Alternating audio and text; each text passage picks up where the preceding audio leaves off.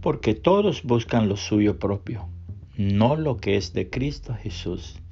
Filipenses 2:21, Reina Valera 1960. Un soldado que regresaba a casa después de haber luchado en una guerra llamó por teléfono a sus padres. Mamá, estoy volviendo a casa, pero antes quiero pedirte un gran favor. Tengo un amigo y compañero de combate y me gustaría llevarlo a casa conmigo porque no tiene a dónde ir. Esta fue la respuesta de su madre. Claro, hijo, nos alegraría conocerlo. Mamá, pero hay algo que debes saber. Mi amigo sufrió una terrible herida en uno de los combates. Pisó una mina quiebrapié y ha perdido un brazo y una pierna. Qué lástima, hija, lo sentimos muchos. Quizás podamos ayudarte a encontrar algún lugar para vivir, respondió su madre. No, mamá, yo quiero que viva en nuestra casa, insistió el soldado. Pero hijo, no sabes lo que estás pidiendo. No tienes ni idea de lo que es vivir con una persona en esa situación. Su papá ya escuchó nuestra conversación y dice que sería una carga demasiado pesada para nosotros. Tenemos nuestra propia vida y no queremos que algo así interfiera y limite nuestro modo de vivir. Mejor regresa solo a casa y olvídate de ese asunto. Su amigo encontrará una forma de vivir por sí mismo, no te preocupes. Su hijo colgó el teléfono y nunca más supieron de él.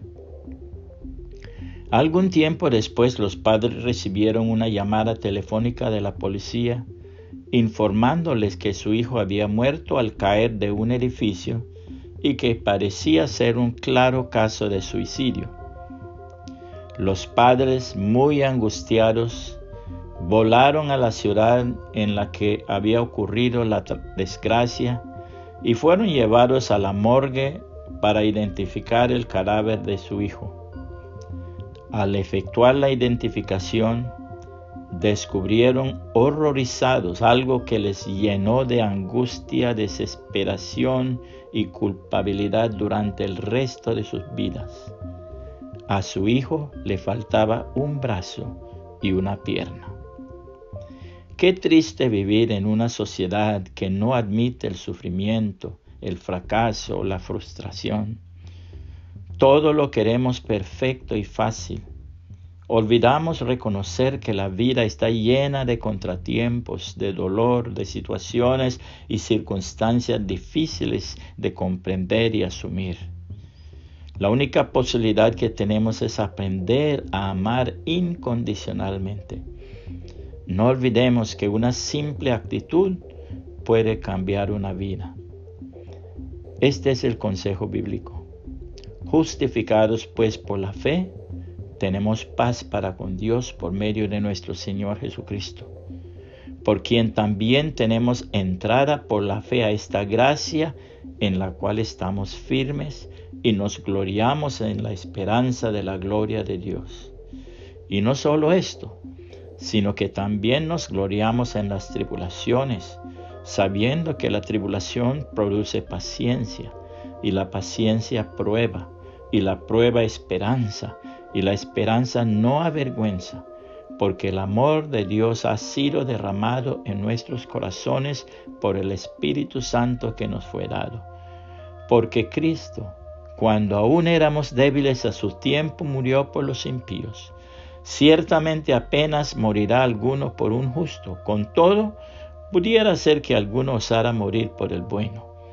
Mas Dios muestra su amor para con nosotros en que siendo aún pecadores, Cristo murió por nosotros. Pues mucho más, estando ya justificados en su sangre, por él seremos salvos de la ira. Porque si siendo enemigos fuimos reconciliados con Dios por la muerte de su Hijo, mucho más, estando reconciliados, seremos salvos por su vida.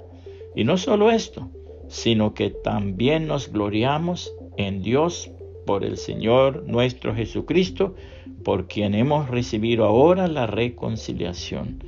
Romanos 5, 1 al 11, Reina Valera 1960. Puede compartir este mensaje y que el Señor Jesucristo le bendiga y le guarde.